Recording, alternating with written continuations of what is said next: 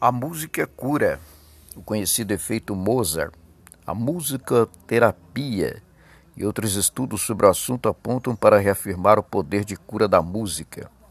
O uso da música como via terapêutica é tão antiga quanto o próprio homem.